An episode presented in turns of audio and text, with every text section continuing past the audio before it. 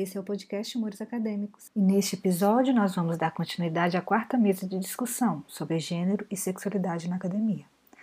Então vamos lá. No episódio anterior, o Vitor levantou algumas questões importantes sobre as relações interpessoais e a importância delas para a carreira acadêmica. E nesse episódio, então, eu gostaria de aprofundar isso mais um pouco. E eu posso falar da minha experiência própria, que eu sinto, né, que a minha carreira ela é muito impactada devido ao fato de eu ser uma das poucas mulheres no meu círculo acadêmico. E o fato de ser mulher tem um grande reflexo nas amizades que nós fazemos e com os colegas e também com os professores, né? Há uma certa barreira na amizade entre o homem e uma mulher na nossa cultura em geral. Quando ela não é a companheira de um amigo, por exemplo, ou a sua própria companheira, é necessário, assim, a gente enxerga muitas vezes que é necessário preservar uma certa distância entre o homem e a mulher, porque e por mais que a gente tente evitar isso e tente achar que isso é bobeira, que isso não existe, existe sim.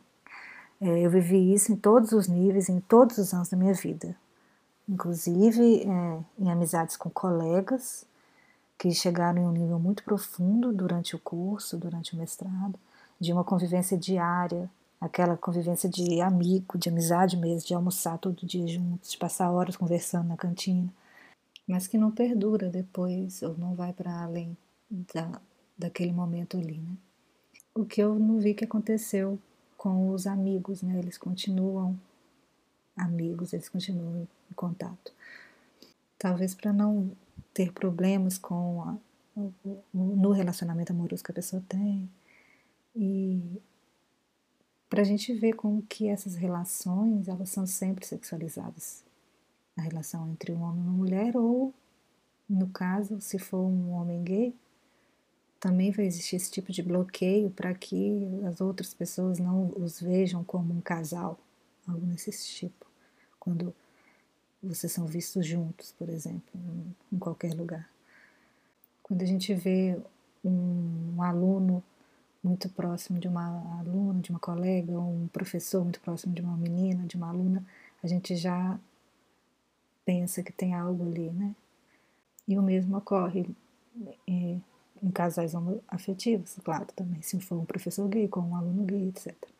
Então, é, todas essas relações que podem carregar um sentido sexual, elas são mais difíceis, né? Elas acabam sendo evitadas. O que acontece é que você acaba reservando aquele espaço seu da amizade para aquelas pessoas que não faz surgir essa questão sexual na, na sua relação com elas e acaba excluindo as outras. Bom, então a gente tem esse caso que é um bloqueio do aprofundamento das relações devido ao peso sexual que ele carrega.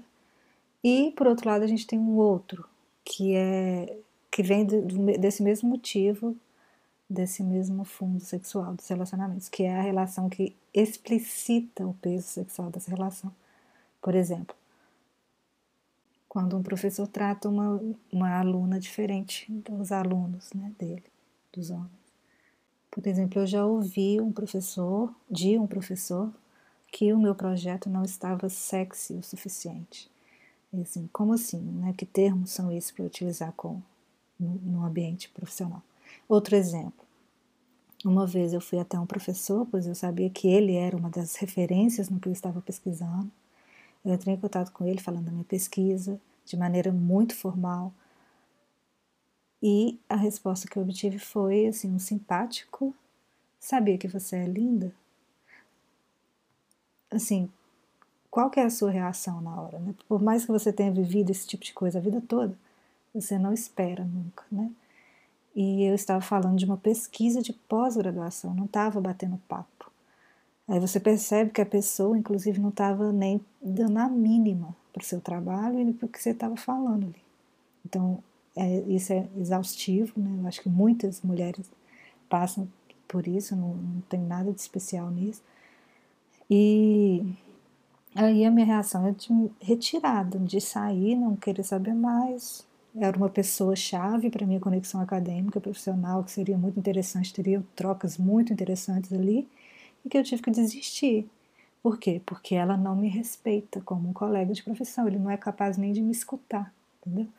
E por essas e outras que a gente, as meninas, eu pelo menos, vivo pisando em ovos. Por exemplo, eu vejo que os meninos eles estão sempre saindo com os professores, eles podem chamar o professor para tomar uma cerveja naturalmente, sem parecer que está tendo segundas intenções, e a gente não, a gente não, não pode passar, é perigoso ir ali nesse, nesse aspecto, né?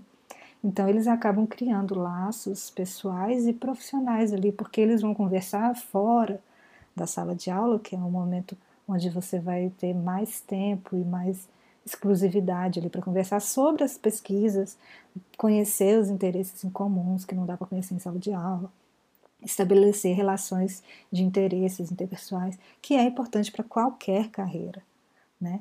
Então, eu queria que vocês me falassem o que, é que vocês pensam sobre isso. Nunca passei por isso. Uma professora nunca me deu uma cantada. É, gente, o projeto sexo, eu acho que isso aí entrou no, no, no, num outro patamar. É aquele patamar do what the fuck. É literalmente essa sensação, né? Mas. É, é, aquela falta de noção que merece delegacia, né? Ou o pior de tudo é que assim, todo mundo conhece pelo menos um caso de um professor abusador desses, gente. E muitos que a gente estão até aí, até hoje, que são famosões, né? É, bons professores. Eu gostava bastante do professor, muito bom tão comum que mostra como essa violência é normalizada, né? É. O, o que eu acho mais grave nisso não é nem a, a situação, porque eu já sou uma mulher adulta e um cara adulto, tá, beleza. O problema é as consequências disso, sabe? De, porque isso é usado como uma moeda de troca mesmo. Porque eu, eu sinto que eu perdi algo ali por não ter dado um retorno. E é algo que isso não é, ofer não é oferecido para os meninos, né? E, não é, e eles não perdem nada por não fazer. A gente pode é, fazer pergunta para outras pessoas também? Claro! Não, eu ia perguntar para a aluna se ela tinha, se ela já teve assim, um episódio toscão desse, assim, para Gente, todos os dias, né? Sim, mas Mas não no mundo acadêmico, especificamente no mundo acadêmico, para mim foi um pouco diferente, porque eu fiz minha transição, então assim, eu já era professora universitária, né? Eu já tinha meu mestrado. Como eu disse, eu, eu fiz com 32 anos minha transição, agora estou indo fazer 35 em pouco tempo. Então, eu, eu não vivenciei certos problemas que as pessoas, na minha condição de gênero, a, a, vivenciam né? Assim, eu fiz a minha transição, eu já era assim razoavelmente bem sucedida, eu já tinha um bom emprego, eu já tinha a minha empresa, já tinha meu trabalho de Flamengo consolidado. Uh, de certa forma, na verdade, a minha transição ela foi muito positiva em todos os anos. Uh, eu comecei a receber mais mais convites, mais propostas uh, de todos os tipos, né? Assim, a convite para coordenar o núcleo de não sei o que ali na instituição que você dá aula a convite para você fazer uma live flamenca lá na Espanha e, explicando lá, né, como é que funciona o flamenco no Brasil. Convite para eu comecei a receber muito esses convites, porque de certa forma, uma, um homem tocando guitarra flamenca é uma coisa razoavelmente trivial, né? Uma mulher tocando guitarra flamenca é uma coisa rara. E uma mulher trans tocando guitarra flamenca é uma coisa impossível de se então, assim, eu acho que eu devo ser a única do mundo. Né? Então, no meu caso, as experiências que eu tive profissionais foram muito positivas após a minha transição. Agora, eu tenho esse tipo de, de experiência em outras áreas, né? Então, assim, eu recebo muita proposta complicada, seguidor que descobre que eu sou trans me manda foto de pinto no, no direct. Meu Deus! direct. É, isso é assim, é, isso é recorrente, é quase todo dia. Eu recebo uns três, quatro pintos quase todo dia. É, então, que isso? É. Não, isso, então, eu não, não, isso eu não recebo. Eu tô, rindo, eu tô rindo de nervoso aqui. É, eu, eu, vou te falar assim, que se eu gostasse, eu estaria muito feliz, porque tá chovendo. Mas como não é o caso, eu, eu Coitado. Eu, eu abri, eu nunca sei se é, se é um se é um ou se é de pinto. Inclusive, deve ter um tipo de linguagem, né? Os, os pintógrafos, né? Vai saber como é que a gente interpreta, né? Pintóglifos, né? Como hieróglifos. Tem que aprender a interpretar. Ah, é. Então, assim, esse tipo de experiência passou a ser muito comum na minha vida, né? Pega todos Agora... eles e cadastra naquele Pinto Awards do Twitter. é, é uma coisa assim que você fica pensando assim, gente, é, tem certas coisas no mundo feminino que eu não conhecia, né? Não sabia que existia. Então, assim, é tipo você ir na padaria e tomar cantada no caminho para padaria, outra na volta. Então, isso, isso é uma coisa que nunca, nunca imaginei que fosse tão, tão intenso. Eu, quando eu era homem, eu, eu nunca fui o homem das cantadas, né? Eu sempre fui mais a minha nesse sentido. Então, eu não imaginava que os homens eram assim, né? Eu não imaginava que, que a realidade fosse essa. Mas mas depois a gente vai vai conhecendo né, essas novas perspectivas. Enfim, eu, eu não sei, eu sou muito eu sou muito casca dura, assim, sabe? Eu, eu sou eu sou muito relax, nada me atinge com muita facilidade, não. Entendeu? Então, assim, outro dia abri lá a foto, tinha, tinha um pinto, né? Mandaram no direct, eu respondi com outro pinto, que nem era meu, achei na internet e devolvi. E agora, pinto Evoluir, daqui a pouco eu tô cruzando os pintos. Eu pego de uma é um negócio que a gente vai, vai trabalhando e vai melhorando. Mas não sei, então existe toda essa essa essa questão. Eu, eu particularmente, igual, por exemplo, no meu Instagram, nas minhas redes, eu falo pouco, né, assim, que eu sou trans. Eu deixo, assim, quem viu lá nos meus posts em algum momento ficou sabendo, quem me perguntou, respondi, mas eu falo pouco hoje em dia, né? Porque se eu falar demais, se eu colocar lá no meu perfil assim, que eu sou uma mulher trans, ah, aí começa a vir uns fetichistas, né? E começa a me seguir, aí eu começo a receber mais pinto, e aí chega num ponto que a gente não vê mais as mensagens que importam. Gente. Né? Então, é um negócio meio, meio maluco, assim, no, no mundo trans existe isso. Se é trans, então toma um pinto. Nossa, é. Então é, é pior. É pior, né? A, a, a mulher trans, assim, nesse quesito, é mais sexualizada ainda. Né? É, é bem sexualizada, né? A lógica é essa. E, e é muito doido, assim, porque eu não sei, você tem amigos, assim, eu tenho amigos de infância que, que eu, de repente, ah, percebo que estão dando em cima de mim. Hum. Né? Então, ah, pessoas que eu conheci, né, assim, quanto homem, que eram amigos muito próximos e que hoje eu tenho que manter a distância, que não são mais meus amigos, porque depois da transição começaram a, a dar em cima de mim. Então, é, é um negócio meio, meio ferrado. Assim.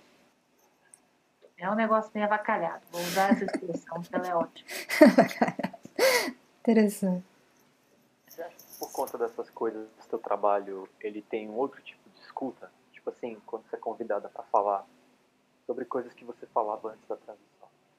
É Olha, eu não sei, eu, eu acho assim que profissionalmente, como eu disse, a, a transição ela foi boa para né? Eu acho que as pessoas têm uma curiosidade, né, com, com a pessoa trans, uma curiosidade assim, extrema, saber poxa, onde vivem, né, o que se alimentam. Vou seguir.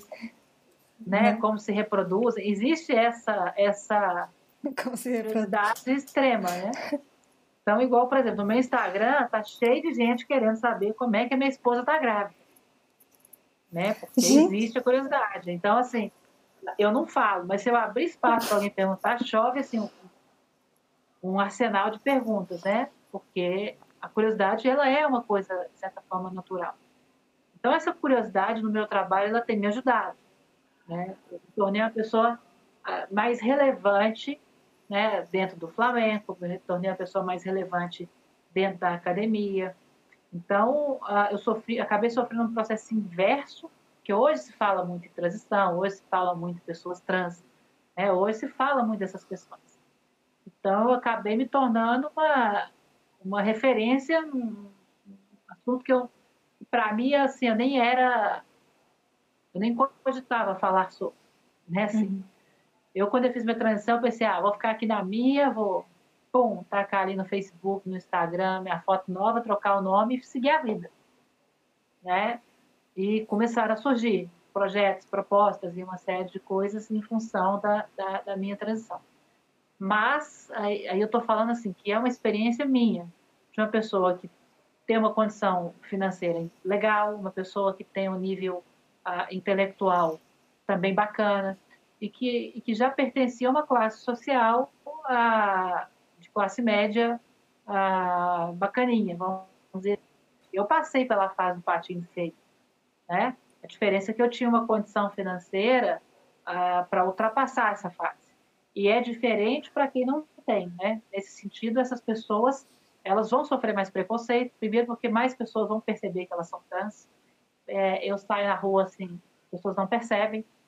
Né? Eu tenho um gogozão de todo tamanho aqui, ó, o povo não, não repara, assim, eu tenho que falar que eu tenho. Então, às vezes eu tô, eu tô num boteco, eu tô numa balada, ninguém percebe, né? Assim, e é diferente quando percebe. Né? Porque quando percebem, aí, opa, olha aquela criatura ali, aquela pessoa uhum. uh, estranha que tem ali, né, sentada ali. Olha essa pessoa estranha aqui na faculdade, olha essa pessoa estranha cursando aqui, uhum. né? Uh, aí ninguém quer ser amigo dessa pessoa estranha, porque, não, você é amigo da trans, então é gay também, ou está querendo pegar, ou, uh, ou então tem algum envolvimento, e aí né? E aí, então fica essa, esse ciclo né, de coisas que gera uma dificuldade que, que eu não senti, né? mas que eu sei que outras sentem. Eu sei que outras sentem porque não tinha a estrutura que eu tinha quando eu fiz a minha transição. Eu já tinha a vida definida, já tinha empresa, já tinha formação, já tinha ah, uma, uma série de coisas que outras pessoas não têm, né? Uhum. Sim. É engraçado, né? Porque, assim, é, a impressão que eu tenho também dessas organizações no meio acadêmico que a gente tem muita dificuldade para falar sobre o que é que não está dando certo. Aí você arrumar um grupo de pessoas para discutir o que é que não está dando certo, né? a academia sempre é um espaço de, ah não, tá tudo bem, ou então de você fazer parecer que você tá, tá ótimo que você tá dominando os autores, tá tudo certo. É, e aí eu acho que é muito difícil você instituir esse espaço, né? De você trocar dificuldade mesmo. Pelo menos eu, eu, eu lembro que a única, a única vez que isso foi possível foi num, numa reunião de, de, acho que, dos alunos, se eu não me engano, que a gente tem um representante acadêmico, né? E esse representante fazia, às vezes, algumas reuniões. As únicas pessoas que estavam nessas reuniões são as pessoas que não, aparentemente, né? Não tinham tantas dificuldades quanto outras, né? eram as pessoas que tinham bolsa, eram as pessoas que estavam no programa já há muito tempo, sabe? Sim. Era a galera que já sabia navegar naquele espaço, né? E, tá, e tem muita gente na pós-graduação que não sabe navegar o espaço da pós-graduação. Não tem ajuda para descobrir como é que faz isso, né? É, não, isso, você fica é. perdido. Perdidaço, né? E eu acho que algumas pessoas têm mais fácil acesso a essas informações de navegação do que outras. Né? É, e aí, como você falou, Patrícia, eu acho que isso também tem a ver com o impacto que você vai ter na carreira, porque, sei lá, às vezes você tem acesso a um grupo que te escuta e fala, pô, que ideia legal, cara, vamos escrever um artigo, vamos escrever um livro, vamos fazer uma parceria, né? Porque academia, é, é, o pensamento não é um negócio que acontece na nossa cabeça, né? O pensamento é um negócio que você compartilha com as pessoas para resolver algum problema. Uhum. Se você não tivesse compartilhamento com as pessoas, a sua ideia, às vezes, ela não funciona, né? É, e pensar sozinho é uma grande merda, né? Sim. Eu tenho, assim, 90% de ideias ruins é, e tentando, e tendo muita dificuldade de separar quais são as ideias boas e as ideias ruins, né? Por isso que pensar em grupo é muito legal. Né? Sim. E talvez, sei lá, ainda pegando o fio daquela sua pergunta de gente sempre fala muito de acesso, né? De navegação, acesso a uma carreira acadêmica bem sucedida e tal. E quem tem domínio dessas, dessas coordenadas aí, de onde, de onde você vai, para quem você fala, é, onde você, quem domina isso, cara, tem muito mais chance de dar certo, né? Então, essa, e é muito engraçado a resistência do, do espaço mesmo de a, a, abrir, é, um lugar para essas para esse compartilhamento das coisas que não funcionam acontecer. Né? Eu não conheço nenhuma pós-graduação. As pós-graduações que vocês fazem parte ou que já fizeram, vocês conhecem alguma iniciativa desse jeito? Já vivenciaram coisas desse tipo? É... Vitor, eu conheço algumas iniciativas, sim. Não são exatamente assim é, nesse sentido, mas não deixa de ser. Está surgindo uma série de coletivos, de projetos é, de apoio a, a, grupos vulneráveis, vamos colocar assim de forma mais geral, para entrada na pós-graduação. Aí tem vários formatos, mas geralmente eles funcionam dando algum tipo de mentoria para essas pessoas. É, pega uma pessoa que está na pós-graduação, ou então que já é doutor, né, é, e coloca com um mentor que vai te ajudar a ler seu projeto, a formular um projeto, porque a gente não é banal você uhum. escrever um projeto nos formatos para ser aprovado no sim, programa. Né? Sim. Não, é, não é tão simples.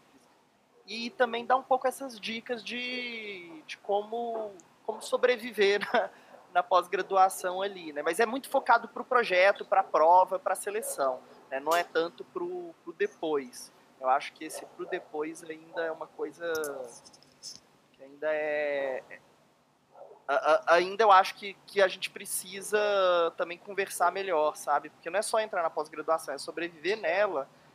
E mais do que sobreviver nela, né? Como lidar, navegar bem nela para você sair dela, por exemplo, com um currículo bom e competitivo para você conseguir ser empregado depois, né? ou numa privada, ou numa, ou numa pública, né?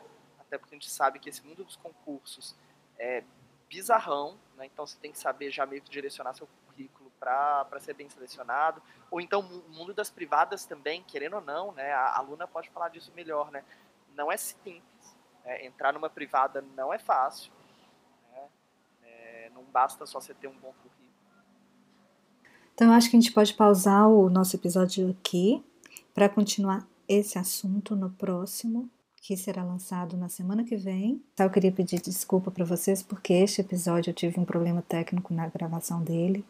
É, eu tive que fazer sem a minha mesa de som, eu estou sem a minha mesa de som, então eu não consegui gravar em trilhas diferentes como eu normalmente faço, né? A voz dos convidados e a minha voz diferente, então, e não sei por qual motivo o arquivo que foi salvo com a voz dos convidados ficou muito baixo, principalmente do Vitor e do Tiago. No dia estava tudo bem, na, na nossa conversa não estava baixa, mas a gravação ficou baixa, não entendo. Então, infelizmente, a gente teve esse problema. Eu tentei aqui aumentar o volume deles ao máximo, colocar o meu mais baixo, mas não ficou tão bom quanto vinha sendo feito anteriormente, né, dos do outros meses. Então, eu gostaria de pedir desculpa para vocês e para os convidados, mas que prestem atenção no conteúdo, porque o conteúdo é o mais importante não gosto de perder a espontaneidade para fazer a gravação tudo de novo, né? Então me perdoem só dessa vez, não acontecerá novamente.